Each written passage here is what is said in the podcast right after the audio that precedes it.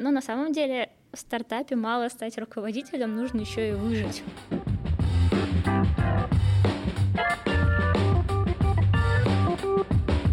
Всем привет! Это подкаст «Оставайтесь на линии» от компании UseDesk. Здесь мы говорим о поддержке клиентов и обо всем, что с этим связано. Сегодня с вами угадайте кто? Кто? Кто же это? Это я, Катерина Виноходова, кофаундер UseDesk. Слушайте нас на всех удобных подкастерских платформах, пишите комментарии под постами в соцсетях и ставьте оценки, чтобы новым слушателям было проще нас найти. Если вы сами захотите стать гостем нашего подкаста, пишите нам на почту подкаст собака usedesk.ru и мы обязательно с вами свяжемся. Сегодня у нас в гостях Дарья Орлова, руководитель службы клиентского опыта в Казань Экспресс. Даша, привет! Привет, привет! Marketplace у нас в подкасте впервые, еще такой крупный. Казань Экспресс, между прочим, занимает пятое место в России по количеству заказов в сутки исправь меня, если я не права. Честно, последние данные не помню, но мы хотим стать номер один, так что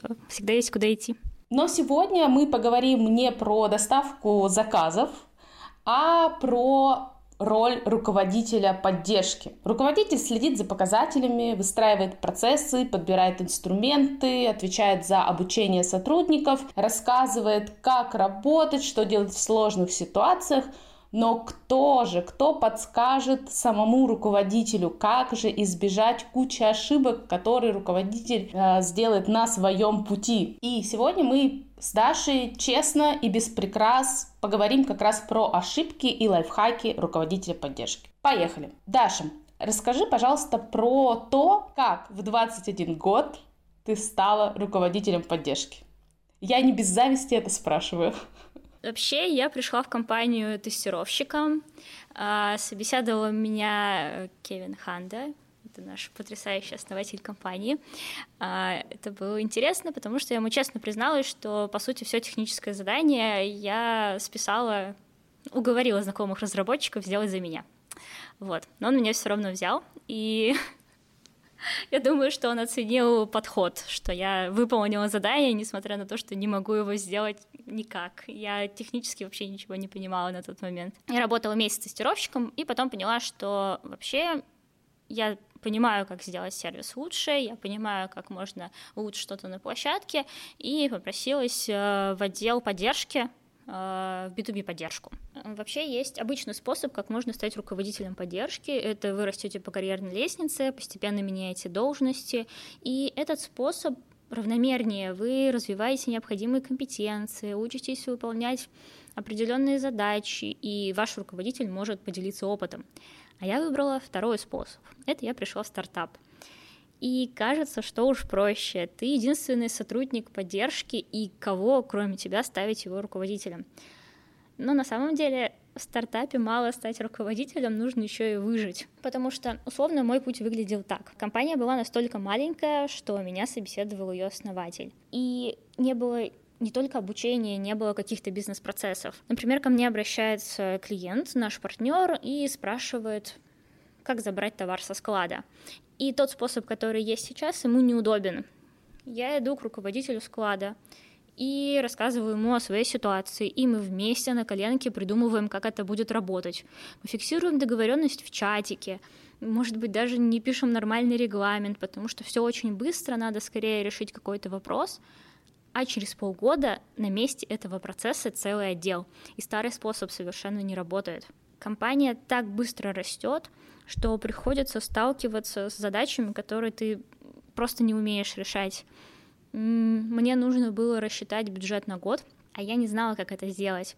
Я не знала, какие у меня планы даже на ближайшие три месяца, не знала, какие риски нужно закладывать, как отслеживать рост отдела, что поменяется в течение этого времени, какие сервисы мне закладывать, что я буду менять, или что мне нужно наоборот упростить. И нужно быть к этому готовым. Нужно быть готовым отказаться от прошлых практик и к тому, что ты не все будешь знать. И если вас не сломает, то вы станете руководителем поддержки. И когда-нибудь вы научитесь открывать отделы, внедрять процессы, использовать метрики и развивать своих сотрудников. Но это все будет потом, а сперва вас спасет только желание расти, развиваться. Меня спасло то, что я влюбилась в эту компанию, и даже если я не знала, как это решить, я просто старалась сделать хорошо. Этот опыт э, еще накладывается на то, что компания быстро растет. Мы действительно очень быстро растем. То есть, например, в 2020 году, в сентябре у нас было 2000 обращений, в декабре было 4000 обращений. За два месяца придумать, как вы будете с этим справляться, это тоже такая история, которой я вообще не была готова. С болью, с беганием в смежные отделы, к руководителям смежных отделов, с уговариванием помочь рассчитать бюджет или настроить формулы в Excel. А, Все получилось. А что тебе больше всего помогло в тех случаях, когда ты не знала, куда бежать? Какие источники тебе помогли больше всего? В основном Google и смежное дело. Ну, то есть э, я не знаю, как рассчитать бюджет, окей, я иду к руководителю, у которого схожий департамент, я иду в бухгалтерию, к финансистам, к аналитикам и спрашиваю, как это сделать. Не знаю, я не понимаю, как сделать э, блок-схему в мира так, чтобы она была читаемая, хорошо, я загуглю, как это делается, как писать дорожные карты, я научусь. Лучший друг э, начинающего руководителя поддержки — Google. Не бойтесь, э, даже если вы чего-то не знаете, самое главное это желание что-то узнать. Ты пришла в компанию, когда она только зарождалась, отдел поддержки состоял из тебя одной. Сейчас у вас в компании 50 человек в отделе поддержки. А, расскажи, пожалуйста, какие на этом длинном пути ты лично совершила ошибки и как они помогли тебе в становлении твоего профессионализма? На самом деле все было еще сложнее. Я пришла в поддержку B2B, и я была единственным сотрудником в этой поддержке. А потом мне дали еще и клиентскую поддержку. И полтора года я вела одновременно два направления. Это B2B и B2C. Это было намного сложнее, чем казалось бы, потому что нужно одновременно учитывать и интересы наших партнеров, наших продавцов, которые поставляют товар на площадку, и одновременно интересы клиентов. Сказать, что меня двоило в некоторых ситуациях, это вообще ни о чем. О сложностях, наверное, самое сложное, что я пыталась все сделать сама, не так много училась, эм, очень важно было изначально много внимания уделять менеджменту, изучению инструментов, изучению тому, что такое клиентский сервис. А я пришла на уровне, я знаю, что есть iOS Android, э, клиентов нельзя посылать, а бизнес — это что-то очень важное. И долгое время я строила велосипед на ровном месте. А, например, одной из ошибкой было то, что я не изучила инструмент, с которым тогда работала поддержка. А, это был UseDesk. Я пришла, посмотрела на него и сказала, очень сложно, что-то дорого, а давайте поищем что-нибудь еще. И нашли мы Bittrex. Bittrex практически бесплатный для поддержки, но интерфейс у него на уровне чатика. Соответственно, мы не можем ничего автоматизировать, у нас не такая крутая аналитика, как есть в Usedesk, и мы с этим прям скажем, намучились. К моменту, когда мы возвращались обратно на UseDesk, э, мы потеряли довольно много важных моментов с клиентами, э, потеряли время на том, чтобы научиться работать с UseDesk. И просто для сравнения, у нас э, на одинаковом количестве сотрудников, на одинаковом количестве заказов сейчас примерно 500 обращений. До этого с таким же количеством заказов, когда мы не пользовались UseDesk, было 2000 обращений. Сейчас за счет автоматизации, Ого, ничего себе. Да, за счет бот-мамы мы сократили количество обращений, это значит, что клиентская поддержка может больше внимания уделить своему клиенту. То есть знать инструмент, уметь им пользоваться, знать какой-то скрытый функционал, это важно. А что тебе помогло все-таки э, перебороть себя и заставить научиться новому инструменту? Что тебе помогало, как ты изучала, что смотрела, и почему вы вернулись именно к юздеску обратно, а не смотрели что-то еще, может быть, или смотрели, можешь про это рассказать? Появилось понимание, что важно не только дешево, важно не только быстро, но и ценностно для клиента. То есть в первую очередь э, то, с каким инструментом работает поддержка, должно быть удобно клиенту. И Usedesk в этом плане, естественно, выигрывает. Сейчас у нас есть маленькая команда из трех человек, которые настраивают э, ботмаму, э, И UseDesk, правила в UseDesk, сложная схемка в мира, как это все изнутри работает, чтобы ничто никуда не накладывалось. И ребята регулярно отслеживают, чтобы у нас э, клиенты проходили наиболее простой, понятный для них путь. То есть э, изучает больше вот эта команда. С моей стороны предоставление ресурса и забота о поддержке, чтобы им тоже UseDesk было удобно пользоваться. Круто. То есть первый лайфхак изучите инструмент для поддержки и создайте условия, чтобы этим инструментом было внутри удобно пользоваться, да, даже если нужен будет, например, отдельный человек, который занимается процессами. Угу. Все верно, три человека понадобилось. Слушай, Даш, мне кажется, что э, одна из э, самых сложных задач у руководителя при росте компании это как раз-таки найм новых сотрудников.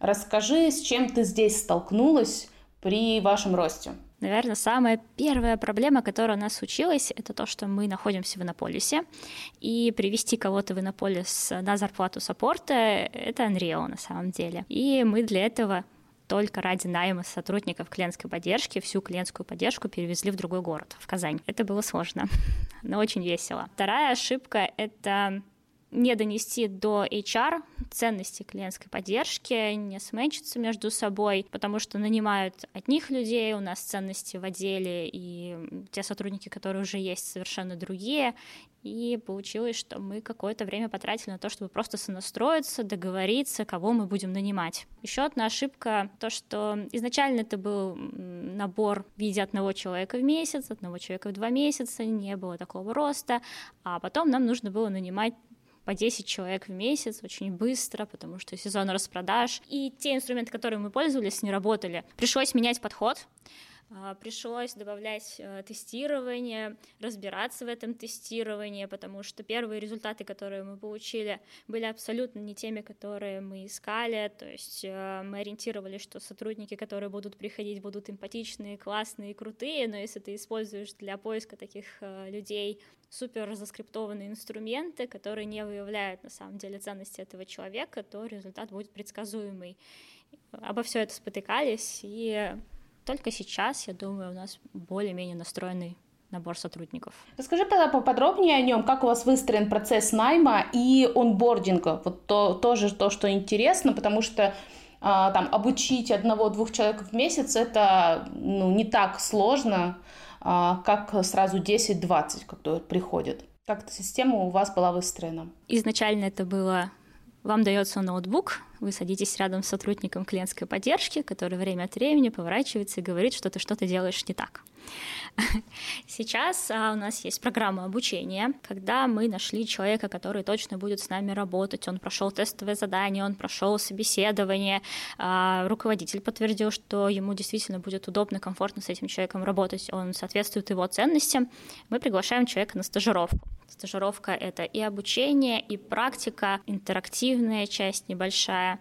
Соответственно, мы погружаем человека постепенно, с полной информацией, как работать с базой знаний, как дальше будут строиться процессы, как работает там UseDesk, как мы взаимодействуем с другими отделами. Все это отстроено и последовательно, и человеку можно намного человеку намного комфортнее погрузиться в это. Как я понимаю, у вас постепенно выделились отделы, которые занимаются как раз а, обучением, возможно, контролем качества. Из каких отделов сейчас у вас состоит поддержка и как а, вот это отделение произошло? В какой-то момент мы поняли, что нам нужно Э, сотрудники, которые будут заниматься обучением, контролем качества. А, это был единый маленький отдел, потому что это сонаправленные процессы. А, появилось прям отделом это только в прошлом году. И сейчас я эти отделы отдала. У нас есть полноценный контроль качества, который распространяется на клиентскую поддержку, курьерскую поддержку и пункты выдачи. А, потому что сервис должен быть единым для клиента на едином уровне.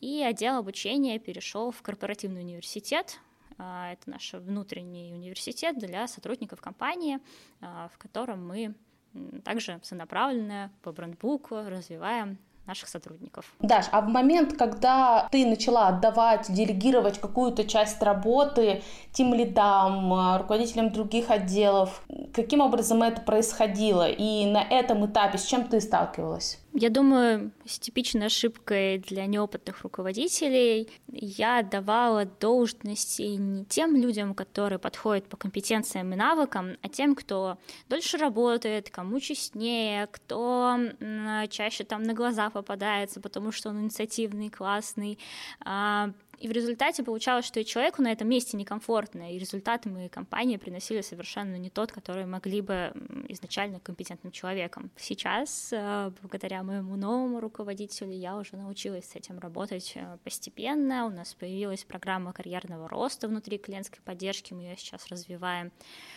Я думаю, что мы преодолели эту историю. А на какие особенности и качества сотрудника нужно обратить внимание, чтобы понять, что вот это будущий хороший руководитель? У вас должны быть точно единые ценности, единое понимание а, что такое сервис, что такое сервис конкретно вашей компании, как нужно относиться к сотрудникам, то есть это просто матч а, понимания, как вы будете дальше работать.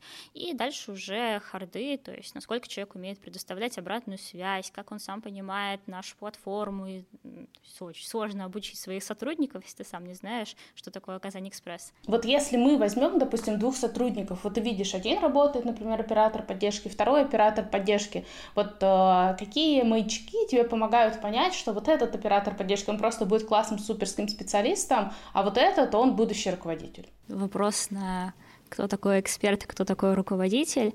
А, в моем случае я понимаю, что человек действительно готов быть руководителем, когда он отвечает за команду, готов довести результат до конца, а, не допускает ошибки, связанные с есть, не, знаю, не хамит клиенту, не подставляет сервис каким-то поведением, отношением. Я скорее на это ориентируюсь. Я сталкивалась с сотрудниками, которые действительно очень классно работали в поддержке, но когда возникала задача, э, с которой они раньше не сталкивались, они впадают в ступор — и вот если вот этого ступора не происходит, это как раз, наверное, один из маячков а, того, что а, сотрудник может стать хорошим руководителем. А если говорить о самой организации поддержки, то для тебя было самым сложным? Это научить сотрудников продукту, научить их, как общаться с клиентом, а, снимать метрики, а, и передавать их в бизнесу. А, вот над чем ты больше всего работала? Я думаю, опять же, для клиентской поддержки самое сложное — это соблюсти баланс между скоростью, качеством, таких два самых важных показателя.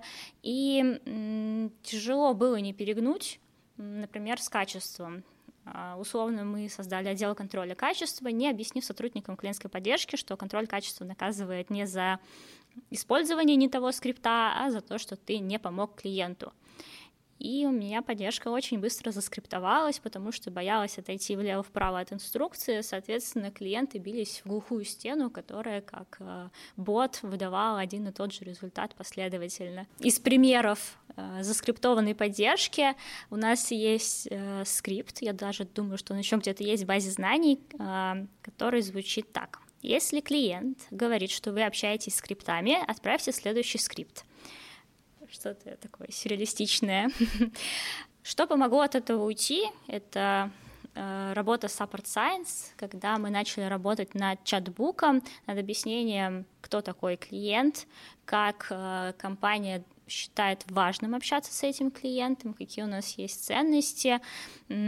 Постепенно внедряли, продолжаем еще внедрять, объясняем, как э, отбивать негатив не скриптами, опять же. Это такой долгий процесс э, на раскриптование поддержки, чтобы они снова стали живыми, э, доброжелательными котиками, которые реально заботятся о клиенте, а не просто отбиваются. Для наших слушателей поясню, Даша рассказывает о компании Support Science, которые помогают э, сделать чат руководства, основанное на ваших ценностях, на ваших диалогах и помогает сделать вашу поддержку общения с клиентом более человечным. Даш, рекомендуешь ребят? Конечно, они очень крутые. А вот та часть работы, которая касается метрик, какие метрики вы снимаете сейчас и как ты к этому пришла, что нужно отслеживать именно эти показатели? Давай так разделимся. Есть метрики внутри клиентской поддержки, есть метрики, которые в целом снимаются, что у нас там происходит в отделе. А у нас огромная таблица, в которой мы фиксируем, а, какие ситуации у нас произошли с заказами, сколько у нас поступило обращений, какой это процент обращений к количеству заказов, сколько чатов закрывает конкретный оператор, сколько чатов закрывает операторы в среднем, а, сколько звонков поступает, сколько отзывов, как мы отрабатываем, не отрабатываем. Это очень важная история. Изначально мне казалось, что я прихожу и говорю руководителю, мы не успеваем, и он мне дает еще одного сотрудника. А руководитель спрашивает, угу, а сколько делает один человек? А сколько всего поступает обращение? А у меня этих цифр не было. Научилась собирать просто сколько приходит обращений, сколько мы закрываем одним человека. А за счет этого я научилась э, корректно запрашивать себе новых сотрудников, расширение штата, расширение функционала, какой-то новый инструмент. А потом я там прихожу к разработке и говорю, вот этот баг очень критичный. Они такие, а сколько пользователей с ними столкнулись? Я говорю, хм, я вернусь к вам через два месяца, когда у меня будут эти цифры. Соответственно, начали собирать, сколько у нас там приходит обращений по багам, по конкретным багам. Благодаря юздеску спасибо. Можно еще и конкретные скрипты тегировать, и таким образом мы собираем, сколько у нас было конкретного скрипта отправлено из серии там э, по конкретному багу определенный скрипт, мы понимаем, что вот раз этот скрипт отправлялся, значит, мы столкнулись с этим багом. То есть костыльно это тоже закрывается. Метрики также сейчас помогают э, прогнозировать. То есть здесь я знаю, что у меня в целом э, к количеству заказов 9%, 0,9% обращений. Окей, если у меня в сентябре будет э, столько-то заказов, я понимаю, сколько у меня будет обращений, сколько мне на это понадобится сотрудников поддержки. Шла я к этому долго, больно, но зато сейчас все отлажено. Ну, то есть основные у вас э, показатели, давай их перечислим для наших слушателей. Я так понимаю, это такие более продуктовые показатели, это процент количество обращений к заказам, типы обращений и их количество, там в том числе баги. Такие более операционные — это скорость ответа и CSI, то, что вы отслеживаете через UseDesk. Хорошо. Даш, поделись, пожалуйста, более подробно тем, как ты э, взаимодействуешь э, с отделами в твоем подчинении сейчас. Смотри, как у меня строилась работа с руководителями. У меня был пунктик на то, чтобы все проблемы клиентской поддержки закрыть своими руками. Условно, мне не нравится, что нас вовремя не оповещают о задержке в доставке. Отлично, у меня внутри клиентской поддержки появляется своя логистика. А у нас есть сложности с возвратами, какие-то неустойчивые правила. Отлично, мы создаем отдел рекламации. А мы не совсем красиво, интересно общаемся в Инстаграме. Окей, я создаю себе отдел СММ-поддержки. Нам нужно работать с Яндекс АИ и развивать развивать UseDesk, развивать ботмаму, отлично я себе создаю э, условный мини-техпод внутри клиентской поддержки. Мне нужен контроль качества, создаю контроль качества. Мне нужно обучение, создаю обучение. У меня появляются скриптологи. Мы работали с отзывами самостоятельно, потому что отзывы, которые публикуются на площадке, это тоже обращение клиентов. Я к себе еще и модерацию отзывов подхватила. В какой-то момент я себя раздула просто огромный штат. Там в декабре прошлого года это было 75 человек, и то мои аппетиты умели мерила отдел HR, который просто не успевал набирать столько людей, сколько я хотела. И, соответственно, у меня было там 9 руководителей в прямом подчинении, у них абсолютно разный профиль работы. Я банально не успевала их не контролировать, не координировать, чтобы работа была последовательная. Эти делают одно, эти второе, эти третье. Они делают это с разным темпом. В результате у нас полный раздрайв клиентской поддержки. А, кто-то вносит новые изменения, сотрудники получают информацию об этом чуть ли не постфактум или прямо в момент смены. Это была вот такая жесть, просто потому что мне хотелось все и сразу, и я тащила это к себе. Сейчас, опять же, с новым руководителем мы постепенно раздали мои отделы э, в профильные какие-то департаменты, э, там этих ребят э, развивают, могут дать им рост, ну, потому что, условно, кто такой сотрудник логистики в клиентской поддержке? Это очень странно. Сейчас у меня в прямом подчинении четыре отдела, прям таких основных, это звонки, Это чаты, там два руководителя, это как раз отдел развития и отдел модерации отзывов. И вот теперь мы более-менее двигаемся в нужном темпе, спокойно. У нас раз в неделю есть э, встречи, где мы обсуждаем, какие были ошибки. А, присылаются отчеты раз в неделю, которые я предоставляю своему руководителю. Он задает вопрос. Я возвращаюсь к своим сотрудникам, своим руководителям. Я натащила к себе кучу всего, не смогла за этим следить, не смогла это контролировать, э, раздала по профилям. И вот теперь я понимаю, как работать со своими, э, со своими своим middle менеджментом в своем отделе. А какие KPI сейчас у этих команд? А, в основном KPI строится на масштабе а, их отдела. То есть, условно, если у сотрудников клиентской поддержки есть скорость качества, то у руководителя есть скорость качества его отдела. А, плюс смарты, плюс динамика. То есть важно, чтобы отдел развивался. Тем более мы готовимся к ноябрю, декабрю, сезон распродаж. Поэтому сейчас мы в основном нацелены на то, чтобы удержать то, что есть, и развить. А какие это конкретно показатели? Можешь ими поделиться? А, скорость ответа у нас сейчас 2 минуты, мы укладываемся, и качество 95%. Тоже укладываемся, месяц к месяцу немножко плаваем, но усердно бьемся за то, чтобы выполнять. Круто, это на самом деле очень крутые показатели. Это у вас во всех каналах связи такие две минуты? Да, то есть мы же работаем в Юздеске и собирается по всем платформам, мы везде успеваем отвечать за две минуты. А вот я хочу еще немного вернуться назад. В самом начале ты сказала, что одна из задач была составить дорожные карты. Расскажи, пожалуйста, про это поподробнее. Что касается новых отделов, очень важно закладывать необходимость дорожных карт. Э, часто получается, что ты решил запустить что-то одним моментом из серии там «нам нужен отдел рекламации», окей, завтра запускаем, а потом выясняется, что нужно договориться со смежными отделами, нужно распланировать бизнес-процесс, как он будет работать, как он будет э, на стыке с другими процессами себя вести, как вы будете контролировать исполнение, э, как быстро быстро поддержка может принять это изменение, потому что тебе кажется, что ты его сейчас запустишь, и все будут очень рады и счастливы, но на самом деле любое изменение воспринимается в штыки, это нужно отработать, э, понять, что-то поменять. Бывает такое, что я думаю, окей, сейчас я это сделаю, а в итоге, не знаю, там, переход с одной платформы на другую может длиться полгода, потому что нужно провести АБ-тест на своих же сотрудниках. И какие инструменты помогают э, с этим справиться? На самом деле я использую э, инструмент как э, стрела контроля, просто я его немножко переделала под запуск. То есть, условно, я знаю, что мне к ноябрю нужно подготовиться к распродаже. Окей, что мне для этого нужно?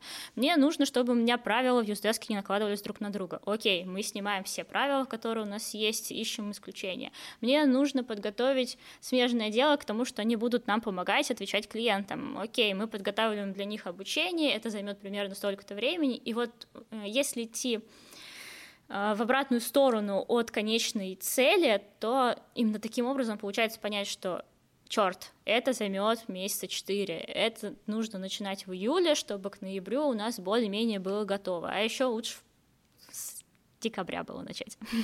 Даш, э, давай э, резюмируем, и от тебя топ-5 э, советов для начинающего руководителя поддержки. Возможно, я буду повторяться, но очень постараюсь э, быть последовательной. Э, самое важное — это Давайте начнем с простого. Отдыхать. Потому что нет ничего хуже, чем выгоревший руководитель клиентской поддержки. Ваш саппорт и так вынужден слушать э, очень грустные вещи каждый день, и если при этом не будет руководителя, который готов их зажечь, скорее всего, они перегорят тоже. Поэтому отдыхайте, учитесь делегировать, учитесь отпускать нужные моменты. Это важно. А, рассчитывайте на то, что не все сотрудники клиентской поддержки любят клиентов. Не все они понимают, что такое сервис, не все хотят расти.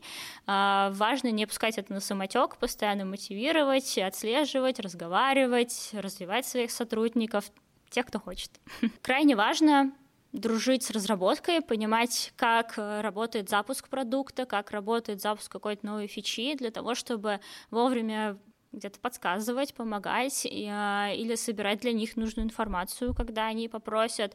А, бывает такое, что саппорт мучается и страдает месяцами, годами из-за того, что клиент что-то не понимает, ты доходишь до разработки, выясняется, что эта кнопка меняется за неделю, и все становится резко очень круто и классно.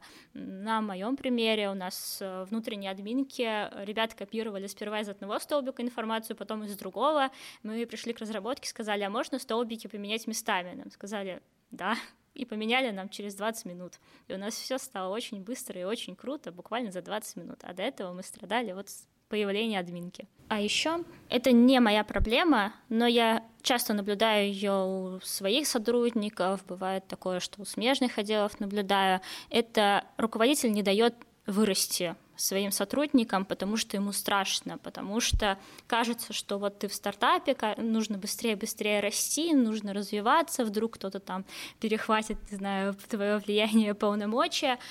А, и рядом появляется сильный человек, и ты начинаешь его на всякий случай отстранять, на всякий случай замедлять. Но по факту команда — это сумма всех ваших результатов, и когда растет твой сотрудник, ты растешь вместе с ними. Если он дорастет до твоего уровня, круто, значит, ты тоже вместе с ним вырос, и теперь ты можешь двигаться дальше, идти на повышение и оставить команду сильным человеком. Это важно, это часто упускают. И последний совет у неопытных руководителей, у ребят, которые только-только пришли в команду, бывает история, а давайте изменим сразу все, давайте добавим третье, пятое, десятое. В результате саппорт э, ловит изменения прямо в процессе рабочего дня.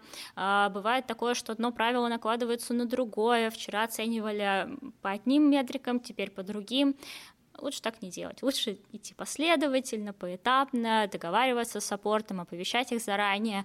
Они просто будут спокойнее на работе, а им это важно. Круто, дорогие слушатели, ловите советы, Надеюсь, что они будут вам полезны. Даша, у нас есть э, рубрика регулярная «Что почитать?».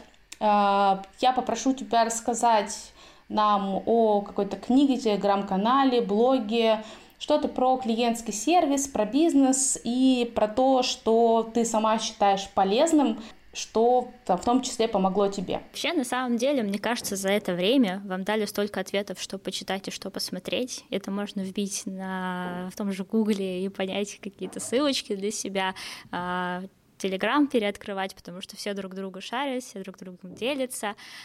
Я бы посоветовала просто открыть пошире глаза, потому что сервис, он вокруг, он в том, как, э, не знаю, вам принесли кофе, и вы понимаете, что, блин, вот так лучше не делать, вот это навязчиво, вот это не навязчиво, вот мне там а, такая тикетная система неудобна, мне неудобно, что сразу закрыли, мне приходится новое обращение создавать, или мне неудобно, что там не подтягивается какая-то информация. Словно сейчас я заинтересовалась сервис-дизайном, и у меня все завалено сервис-дизайном. Несмотря на то, что вроде бы у меня другой профиль, но я понимаю, что очень много вещей могу притащить к себе, сказать, так, ребята, вот этот скрипт написан плохо, потому что с точки зрения понимания клиента, скорее всего, он уйдет не туда скорее всего, мы его потеряем, давайте мы его перепишем. Поэтому просто смотрите вокруг. Крутой совет, Даш. Э, большое спасибо тебе за подкаст. Э, было очень полезно и приятно пообщаться с нашим клиентом. Э, приходи к нам еще, когда вы станете, я надеюсь, это будет скоро, номер один по доставкам в России. Обязательно придем с новыми интересными историями, когда станем номером один в России. Э, пока-пока, спасибо, что слушали. И самое главное, не бойтесь развиваться, учиться, и все у вас получится. Круто, спасибо большое.